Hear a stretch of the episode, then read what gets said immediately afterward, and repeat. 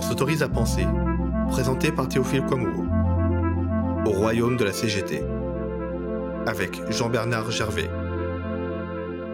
La Web TV, le média que vous regardez en ce moment, se vante d'être le média des luttes et de ceux qui luttent. Nous ne nous cachons pas derrière notre petit doigt et nous nous tenons aux côtés des travailleurs, des lanceurs d'alerte, des syndicalistes aussi. Et parmi les syndicalistes dont nous relayons les combats, il y a beaucoup de CGTistes. Euh, du coup, quand sort un livre comme au royaume de la CGT, sous-titré La résistible ascension de Philippe Martinez, nous sommes partagés entre la légitime curiosité sur les coulisses de la plus grosse machine syndicale de France, en tout cas d'une des plus grosses machines syndicales de France, et les questionnements. À quoi sert ce type de récit? Va-t-il nourrir la défiance antisyndicale qui est déjà forte en France? En tout cas, notre confrère Jean-Bernard Gervais sait de quoi il parle. Journaliste de profession, il entre en 2016 à la CGT comme conseiller en communication, juste après la défaite contre les lois de travail. Il découvre, si on se fie à ce qu'il écrit, un monstre bureaucratique où tout n'est que calcul politicien, loin de la beauté et de la détermination, des piquets de grève et des militantismes de gens de peu. A-t-il un peu forcé le trait? Peut-on écrire sans conséquence un brûlot contre une puissante centrale syndicale au risque de voir nos écrits récupérés par les adversaires du mouvement social, je vais en parler avec lui. Salut Jean-Bernard. Salut. Alors, est-ce qu'on peut décrire ton livre comme une immersion, une infiltration au sein d'une grosse machine syndicale, une des plus puissantes de France? On peut le décrire de cette manière. D'ailleurs, en fait, je dis bien que euh, j'introduis le bouquin en parlant de notre maître à tous, hein, euh, c'est-à-dire le journaliste Albert Londres, hein, qui a été en fait le maître euh, du journalisme d'immersion qu'on appelle le gonzo journalisme. Hein. Donc, en effet, ça peut être lu de cette manière. Toujours est-il en fait que mes intentions, quand je suis rentré à la CGT, n'étaient pas de faire en fait un bouquin. Mes intentions étaient un de gagner ma vie en tant que conseiller en communication, et puis deux de servir aussi une cause qui m'est proche, qui est celle en fait des travailleurs et des travailleurs dans les situations les plus précaires donc, euh, et en même temps, je restais journaliste. Donc, je restais attentif aussi à ce que je voyais, à ce que je percevais, à ce que je savais en fait de la CGT, pour éventuellement, comme je le dis en fait euh, dans mon bouquin de manière un peu péremptoire, devenir le Saint-Simon euh, de la Confédération. En fait, c'était une forme de plan B dès le départ ou pas vraiment, ou pas du tout? C'était, euh, ça participait euh, de la curiosité hein, journalistique euh, en tant que telle, c'est-à-dire être au plus proche de, du huitième étage, qui est l'étage en fait de la direction hein, de Philippe Martinez, d'être au plus proche en fait de ce, cette machine en fait de guerre ouvrière hein, qui a façonné la sécurité sociale, qui a façonné tant de tant de réformes. Et c'était aussi, hein, faut pas se le cacher, aussi un plan, un plan, un plan, un plan de job classique. et qui plus est, c'était une arc de plus à mon arc, puisque moi je suis journaliste de profession. C'était un moment donné où je me disais, tiens, j'ai peut-être changé en fait de branche m'attachait en fait à faire de la communication. Donc voilà, ça participait un peu de tout cela. Parce que tu dis euh, assez tôt dans le livre, euh, je décide de prendre des notes pour me faire le chroniqueur des années Martinez. Hmm. C'est ambigu quand même. Oui, tout à fait. Ouais. C'est-à-dire qu'en effet, euh, quand je suis rentré à la CGT, c'était en tant que conseiller en communication, mais je restais euh, néanmoins, j'avais toujours ma carte de journaliste. Hein. je continuais à faire des piges par ailleurs. J'étais en fait journaliste euh, en fonction. Je, je travaillais en effet en tant que journaliste pour la presse médicale à l'époque. Et, bon, bah, c'est peut-être une déformation professionnelle. Disons que j'ai continué et j'ai j'ai fait des piges au sein de la CGT en prenant en fait des notes de manière, je veux dire, automatique. Et c'était une espèce de réflexe pavlovien. Qui plus est, j'avais la chance, pour le coup la chance historique, d'être au cœur en fait du combat ouvrier. À un moment donné, euh, je ne sais pas si tu te rappelles, entre 2016 et 2018, où euh, on venait de se prendre en fait la loi travail dans, euh, dans les jambes, où en fait Emmanuel Macron arrivé en fait au trône, où les lois Macron, les ordonnances Macron étaient votées, où en fait le statut en fait de la, euh, SNCF était euh, modifié, réformé, etc. Donc tout un tas de luttes sociales qui puisaient en fait avec un projet la convergence des luttes euh, dans lequel je me suis impliqué. donc une période en fait historique, une position de choix. Donc je ne pouvais que prendre des notes, oui. Alors, comment tu arrives à être salarié à la CGT Tu étais déjà militant, tu étais sympathisant. Comment tu es recruté? Parce que je suppose que c'est pas juste un CV, une lettre de motif, et puis on sélectionne comme on hmm. sélectionnerait un salarié dans une entreprise privée. Je suppose qu'il y a un aspect témoignage militant. Bah, y a un aspect, en effet, filière, réseau, euh, euh, typiquement militant, hein, pour le coup, sans, faire, de, sans cachotterie. Moi, j'étais en fait militant au SNJ-CGT, par exemple. Donc, je recevais en fait les offres d'emploi qui étaient diffusées euh, à l'époque par le SNJ-CGT. Je suis tombé sur cette offre d'emploi et là, de manière très, j'allais dire très classique, j'ai candidaté, hein, sans connaître personne, et j'ai été retenu. Alors, ce que je tiens à expliquer, c'est qu'en 2016, on sortait en fait du scandale Le Pan. Euh, scandale durant lequel Le Pen avait dû démissionner de son poste de secrétaire général pour avoir, euh, alors je ne vais pas revenir sur cette affaire, mais pour avoir euh, engagé des, des, frais dispendieux dans sa résidence secondaire. Donc un gros scandale qui a mené en fait à l'éviction du secrétaire général Le Pen. Et c'était un moment donné où la CGT avait besoin de redorer son blason et de rentrer aussi dans des modus vivendi tout à fait classiques, en particulier en ce qui concerne le recrutement de ses salariés. Donc moi, si tu veux, je participais un peu, encore une fois, je suis désolé, en fait, là, je suis toujours, en fait, dans, dans, dans, dans l'ambiguïté, mais je participais un peu de ces deux modes de recrutement. Donc, un mode de recrutement par réseau professionnel, pareil, voilà, euh, grâce à laquelle j'ai eu là. Et puis, et puis finalement, quand ils ont vu mon CV, ils se sont dit, tiens, c'est peut-être une manière aussi de recruter des gens pour leurs compétences et non pas pour leur euh, euh, CV syndical uniquement. Quand on pense au syndicalisme, on pense aux manifestations, aux grèves, à la souffrance et à la dignité ouvrière. Mais quand on lit ton livre, on a l'impression d'être dans les quartiers généraux euh, d'une grosse machine bureaucratique que c'est loin de tout ça, de tout ce qu'on voit, nous, hmm. quand on côtoie les ouvriers euh, hmm. qui essayent de, survivre au, plan de licenciement, à la destruction euh, de notre appareil industriel. On a l'impression que c'est vraiment le règne de l'injustice, quasiment, je te cite. Les nominations sont faites en fonction d'appartenance à des clans, en lutte les uns contre les autres et d'allégeance au prince du moment dans un système plus proche du féodalisme que du socialisme. Hmm. C'est grave. Oui, euh, parce que la Confédération est, quelque chose de très grave, je pense, lorsqu'on a été impliqué en fait dans les luttes, lorsque, comme tu le rappelles, en fait, des ouvriers perdent leur travail hein, au jour le jour, lorsque euh, ça entraîne en fait des drames sociaux, des suicides, etc.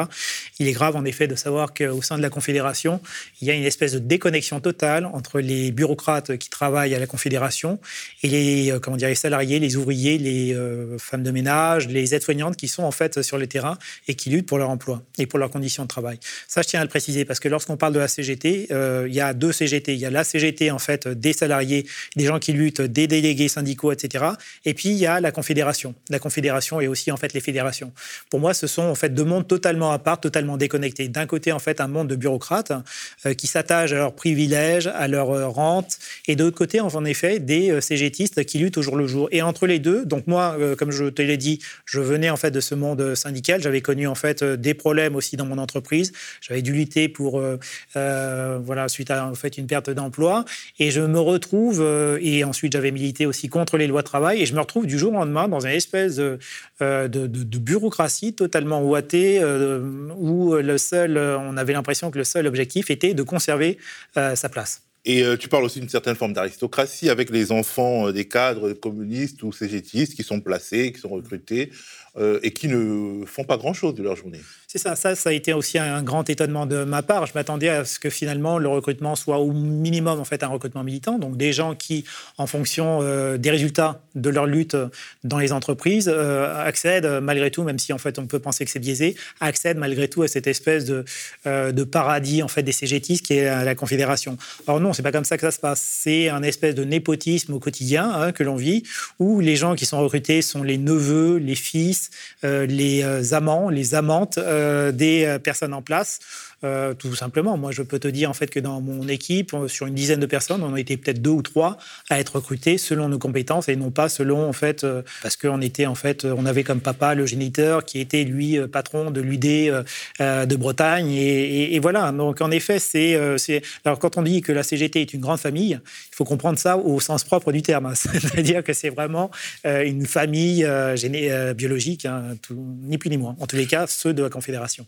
Parlons de ton sujet, Philippe Tu es très dur avec lui et tu le compares même par euh, et tu le compares même avec Emmanuel Macron parce que les deux seraient des élus par défaut. Et euh, aussi, quelque part, le point commun, si on te croit, c'est leur euh, froideur, leur dureté vis-à-vis du petit peuple. C'est-à-dire le défenseur des ouvriers, finalement, qui traite ses salariés avec beaucoup de distance et de mépris. Hmm.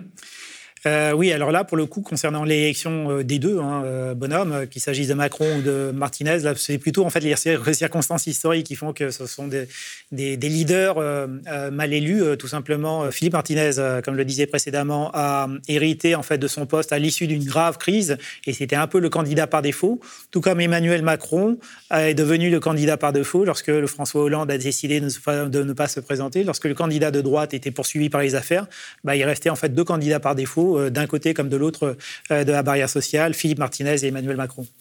Et euh, tu parles aussi du caractère irascible et fort peu populaire, entre guillemets, de, Philippe Martinez.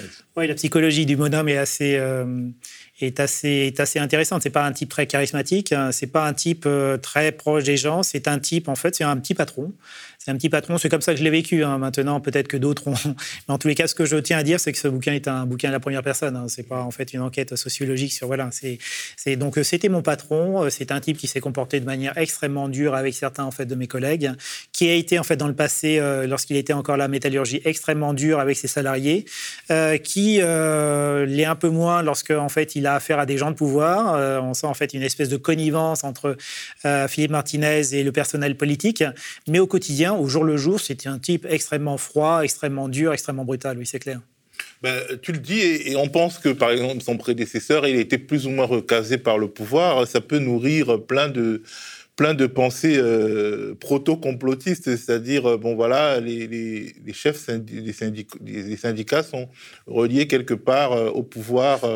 Oui, clairement. C'est un peu ce que je tiens en fait à. Thierry Lepont, par exemple, il est aujourd'hui. Il est à l'IGAS conseiller jeunesse et sport, alors qu'il n'y connaît rien à la jeunesse, au sport et à l'IGAS encore moins. Enfin, à l'époque, euh, je pensais que. Enfin, voilà. Bon, je, je sur, sur, en, tous les cas, ce qui est clair, c'est que je tenais à dire, et c'est un peu la raison pour laquelle j'ai écrit ce bouquin, c'est que la CGT, qui en 2016 se présentait comme euh, l'avant-garde de, la convergence des luttes, ne l'est absolument pas en fait dans les faits. Hein. C'est une bureaucratie, une bureaucratie, pardon, où chacun essaye en fait de conserver son pouvoir, son petite personne en fait de confort, et euh, où en effet il y a une connexion, mais alors Alors, total entre le pouvoir, d'ailleurs quel que soit le pouvoir, on parlait en fait, tu parlais de Le Pen, Le Pen c'était à l'époque, ça a été en fait, euh, ça a été euh, géré par euh, Manuel Valls dans un premier temps, puis ça a été géré par Emmanuel Macron puisqu'il est passé successivement conseiller en fait président d'une espèce de, de, petite de petit bureau là sur l'analphabétisme. Et quand le bureau a été en fait supprimé, Emmanuel Macron l'a recasé in fine à, la jeunesse et sport, mais mais en effet le, lien en fait est, est consubstantiel entre ce qui ce qui apparaît de manière spectaculaire euh, dans les médias comme étant en fait euh, l'opposition radicale, hein, donc la CGT en 2016, et ce qui apparaît comme étant en fait euh, l'ultralibéralisme. Emmanuel Macron, il y a en fait une connexion totale. D'ailleurs, en fait, il y a des amis en commun. Ferracci, par exemple, la famille Ferracci, qui, alors Ferracci rapidement en fait est un est un ancien en fait le, papa de la dynastie est un ancien en fait communiste qui a été très proche de la CGT, qui a donné un fiston, lequel fiston est devenu plutôt libéral, etc. Ils ont un cabinet de consulting hein, que tout le monde connaît dans les relations sociales. Et euh, Madame Ferracci, donc l'épouse du, euh, du, fils du, euh, du, patriarche, a été la conseillère en fait d'Emmanuel Macron. Et il arrivait en fait que Ferracci, donc fils, soit reçu par Philippe Martinez. Il y a des liens en fait évidents quoi entre ça. Il faut bien en fait que les gens en fait en soient conscients. Les liens sont évidents, les échanges, hein, les, retours de balanciers sont, sont, sont, là présents. le recasage en fait de Thierry Lepant en fait en, témoigne. Alors, euh, malgré tout, ça ne passe pas puisque tu racontes des rancœurs profondes parmi les militants euh, quand euh, Philippe Martinez appelle à voter pour Emmanuel Macron et Emmanuel Macron le récompense entre guillemets en le recevant assez vite. Ça ne passe pas. Oui. oui. Tu nous raconter cette ambiance? Oui, oui c'était une ambiance, euh, c'était une, c'était une sale ambiance. Hein. C'était alors en fait, euh, en gros, pour, pour entrer un peu dans le détail, c'est-à-dire que finalement la CGT a très peu en fait d'ennemis politiques. Hein. Ils ont un ennemi euh, clairement et affiché, c'est le Front National, le Rassemblement National, l'extrême droite. ça clairement. C'est à, tout son honneur. C'est à tout son honneur. C'est-à-dire que de toute manière, pour des raisons en fait morales, pour des raisons etc., mais aussi pour des raisons syndicales. C'est-à-dire que ça, il faut le rappeler, le Rassemblement National, ex le Front National, est un mouvement politique anti-syndical. Hein. Donc Donc, ce qu'ils veulent, c'est l'abolition des syndicats. Donc, pour des raisons uniquement en fait de, de mangeoire, hein, la CGT n'a pas intérêt à ce que le Rassemblement national passe au pouvoir. Donc, ça, c'est un premier point. Donc, lorsque en 2017, en effet, Marine Le Pen arrive au deuxième tour des élections, il y a plusieurs alternatives hein, qui se présentent, qui se présentent au pouvoir CGTiste. Un, l'abstention. Étant donné que l'on dit en fait à la CGT qu'il ne faut pas qu'il y ait en fait de connexion entre la politique et le syndicalisme, que ce sont deux sphères totalement, euh, totalement en déconnectées. Euh, Philippe Martinez aurait très bien pu dire, ben, voilà, vous voterez en, votre âme et conscience hein, aux militants. Euh, deux, prendre parti pour ou contre Marine Le Pen prendre parti pour, donc ça paraît assez évident.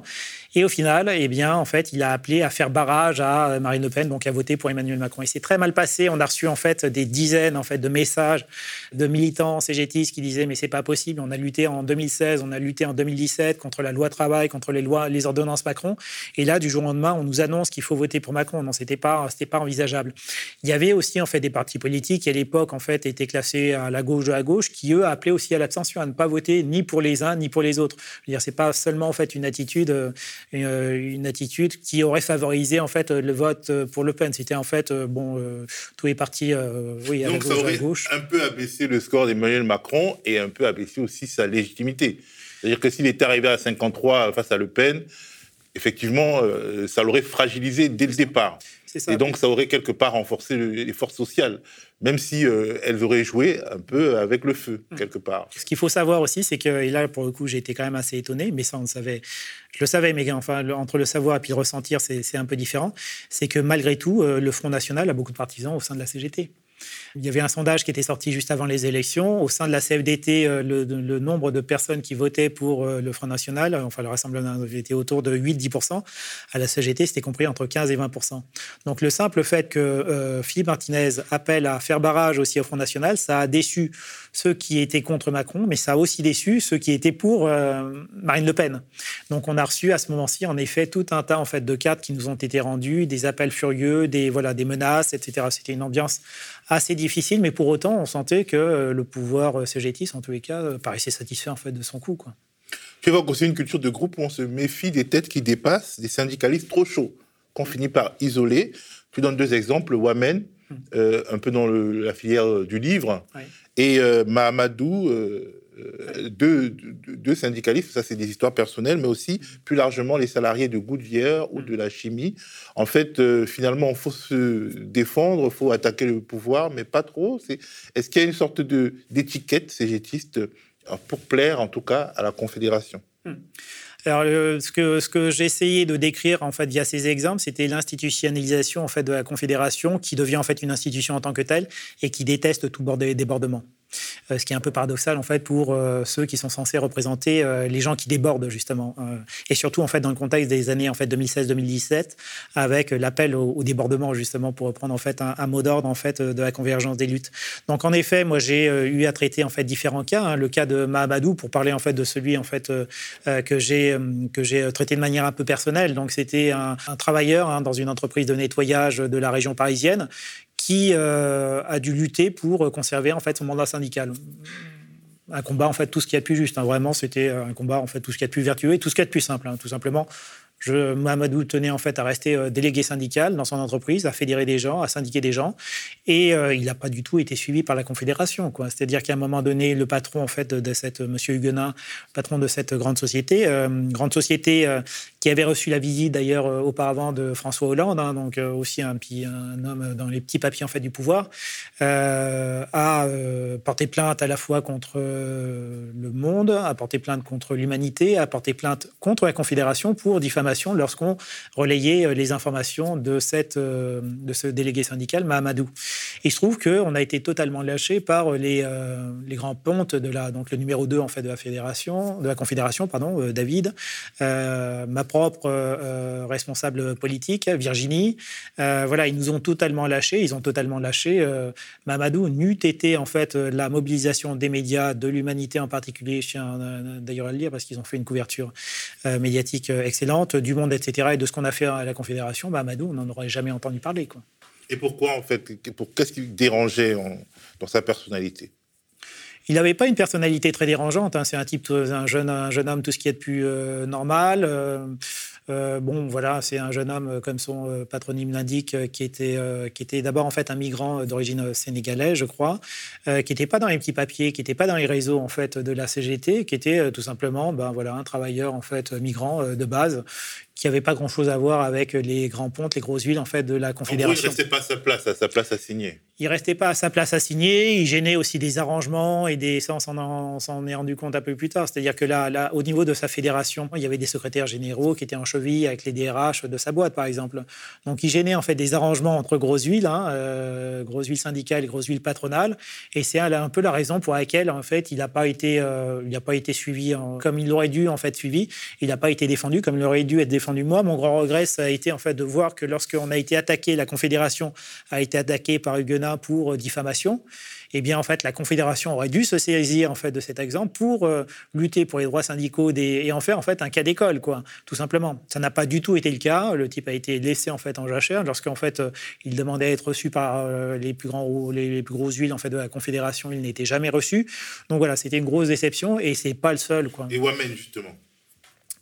Alors Wyman, oui, en effet, c'est, euh, euh, mais, il a un peu médiatisé, c'est un peu, euh, il a médiatisé en fait son combat, c'est-à-dire que Wyman, en effet, a été condamné en 2016 hein, pour, il a fait de la prison, condamné de la prison ferme. C'était une preuve c'était en 2016, euh, rappelle-toi, c'était euh, les premières condamnations pour de la prison ferme euh, depuis en fait des années contre des syndicalistes hein, pour avoir soi-disant séquestré en fait des, cadres. Donc il avait été en effet ben, dans un premier temps un peu suivi et puis finalement toujours pareil, ce sont des gens qui bouleversent en fait. Dans quelle entreprise? Lui, c'était en fait euh, l'entreprise, c'était Goodyear. Et donc, euh, était euh, un trouble fait hein, qui gênait en fait les relations en fait institutionnelles entre le pouvoir politique, hein, quel que soit le pouvoir politique en place, de gauche ou de droite, et l'institution de la Confédération. Donc, pour cette raison, il n'a pas été suivi. on pourrait en citer d'autres. Hein. on pourrait citer aussi Philippe Poutou qui a, lutté aussi à, l'époque, hormis en fait son, son, mandat en fait politique. Philippe Poutou a été en fait d'abord été un grand opposant à la Confédération au sein en fait de la CGT, a lutté pour euh, comme on le sait, euh, euh, le maintien en fait de l'usine Ford. Et il l'a fait tout seul. C'est-à-dire que la Confédération ne l'a absolument pas suivi pour ses critiques contre la Confédération, mais aussi parce que, bon, il y a encore, ça c'est l'histoire, il faudrait refaire l'histoire entre les trotskistes et les, staliniens, il y a encore en fait un, PC qui est arrimé en fait à la CGT, qui est extrêmement fort, et qui voit en fait d'un mauvais œil tout ce qui est à la gauche de la gauche. Euh, donc voilà, pour des raisons en fait assez mesquines, euh, il y a pas mal en fait de vrais militants qui sont laissés euh, un peu à l'écart. En gros, finalement, les adversaires politiques de Philippe Martinez, selon ton analyse, c'est d'un côté le Rassemblement national et de l'autre côté le NPA et l'extrême gauche, en fait. C'est l'extrême gauche, ouais, c'est l'extrême gauche. Euh, oui, d'un côté, donc le Rassemblement national, de l'autre côté, en fait, l'extrême gauche et tout ce qui veut bouger d'ailleurs. Hein. Euh, tout ce qui, euh, tout ce qui veut bouger. Alors, on peut mettre en fait dans l'extrême gauche aussi ce qu'on appelle les rouges vifs. Hein. C'était plutôt en fait des gens du Parti communiste, mais des orthodoxes hein, du Parti communiste, qui voulaient un retour à, En fait, tous ceux qui veulent changer, tous ceux qui veulent changer en fait le système, ni plus ni moins. Dans un sens d'ailleurs à l'extrême droite comme à l'extrême gauche. Ils sont comme une fois. En gros, tu nous dis, la CGT fait partie du système, en tout cas sa tête. Ouais, tu le dis clairement. Oui, oui, clairement. La Confédération fait. Euh, oui, oui, la Confédération, ils sont là pour aboyer et pour, en fait, spect euh, euh, pour dans le spectacle jouer les, les bouts en train hein, radicaux, mais ils sont absolument pas là pour remettre en cause, en fait, le système. Je me rappelle, en fait, qu'au sein de la Confédération, les, ce qu'ils appellent les révolutionnaires, donc tous ceux qui font bouler, comme ils le disent, des pneus, donc les militants, en fait, de base, des pneus à la sortie des usines, mais ils sont détestés, ils sont abhorrés, ils sont, en fait, moqués. c'est comme ça, en fait, que on les. En a besoin parce que sans pneus brûlés aux sorties des usines, ben, en fait, euh, la CGT et n'importe quel autre syndicat ne sont plus des interlocuteurs. Si, si les syndicalistes de base euh, euh, refluent, ben, en fait, il n'y a, plus. les chefferies syndicales n'ont plus de force. C'est quand même les militants de base qui donnent aux chefferies syndicales leur puissance, non? Oui, oui, bien sûr, oui. Oui, c'est une espèce, en fait. C'est celui qui, en fait, en réalité, fait ta puissance et ta force?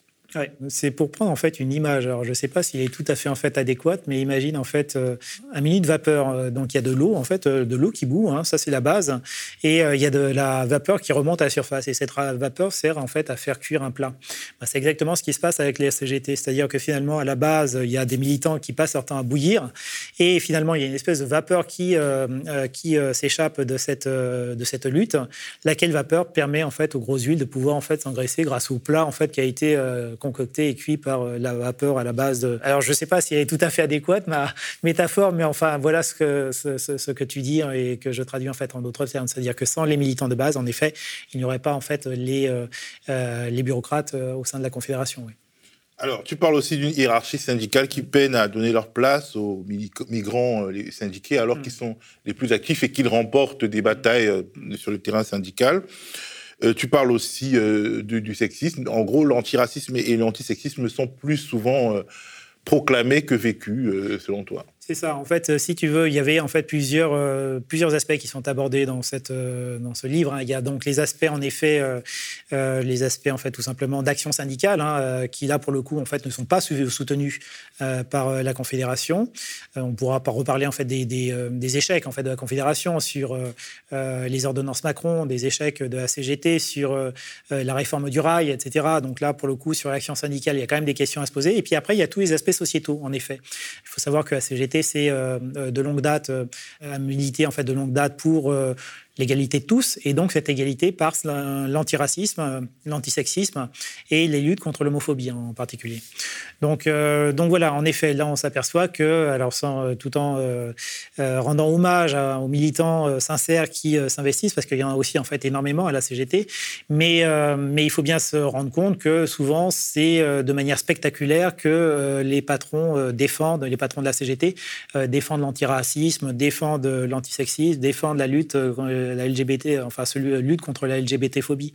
J'en prends pour preuve euh, euh, ce qui s'est passé en 2018, lorsque le président tchétchène a décidé en fait d'éradiquer les gays. Enfin, non pas d'éradiquer les gays, puisque selon ses dires, il n'y avait pas de gays en Tchétchénie. C'était pas possible. C'est tout simplement pas possible.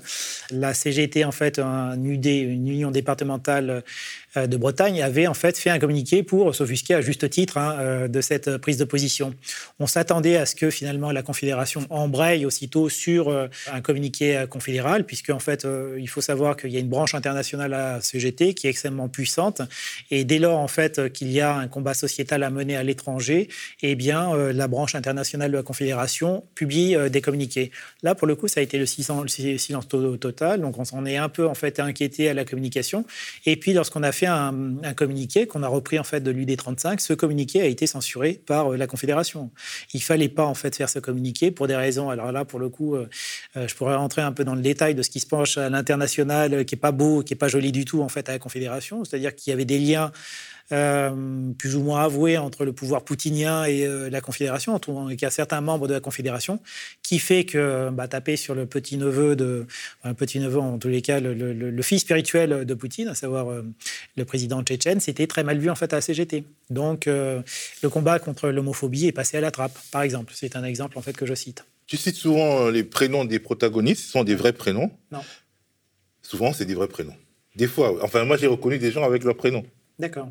Alors certains, oui, Philippe, euh, oui. Quoique finalement, je l'appelle plus fin, euh, Pépito que Philippe. Mais par exemple, dis-moi. Bah, enfin, je ne vais pas donner des détails puisque ça, permet, ça outerait les gens, mais globalement, il y a des prénoms. Bah, alors, en tout cas, on peut les reconnaître. On peut les reconnaître, ça c'est certain. De manière un peu colorée, est-ce que tu n'as pas peur de blesser ou alors de te taper un procès? Euh, non, non, non, j'ai pas, non, j'ai pas peur. En général, j'ai pas, en général, j'ai pas peur. je, ne sais pas comment te dire les choses. Peur de blesser, euh, non, parce que.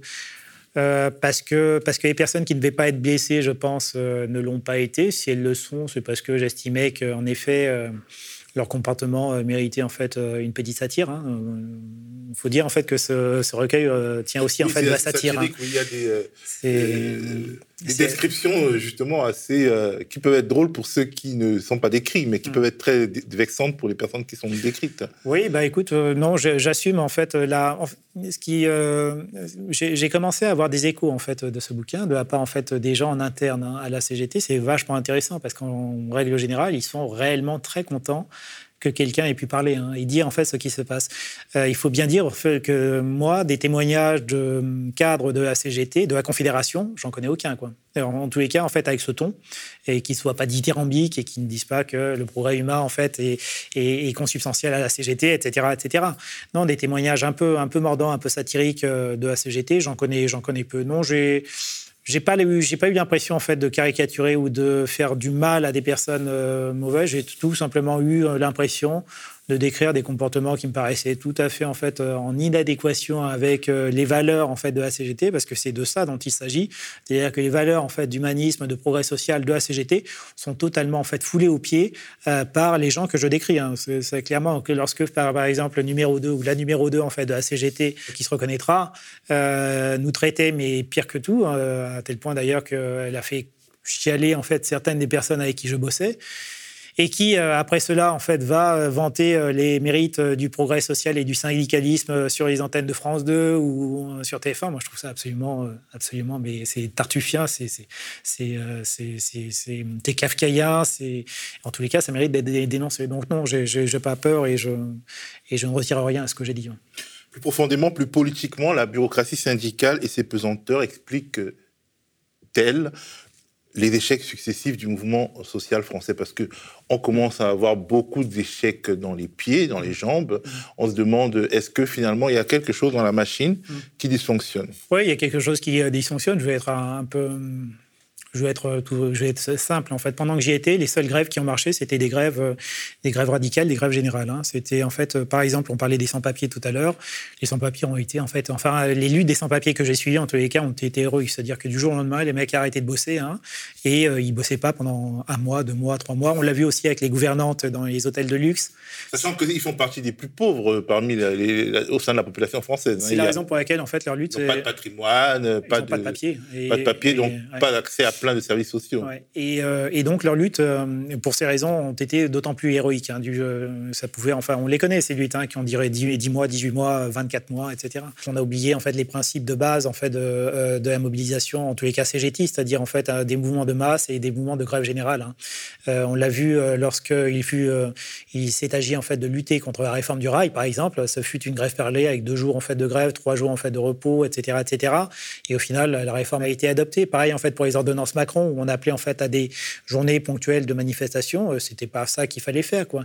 Et comme je le disais en fait euh, précédemment, en effet, les, quelques luttes euh, auxquelles j'ai assisté et qui ont été réellement victorieuses, ce sont des luttes en fait radicales, de grève générale, les luttes des sans-papiers, les luttes des aides-soignantes aussi. Et encore une fois, en fait, on se rapproche de ce que tu disais, c'est-à-dire que finalement, ceux qui sont arrivés à des résultats probants ont été les salariés qui actuellement sont les plus discriminés, hein.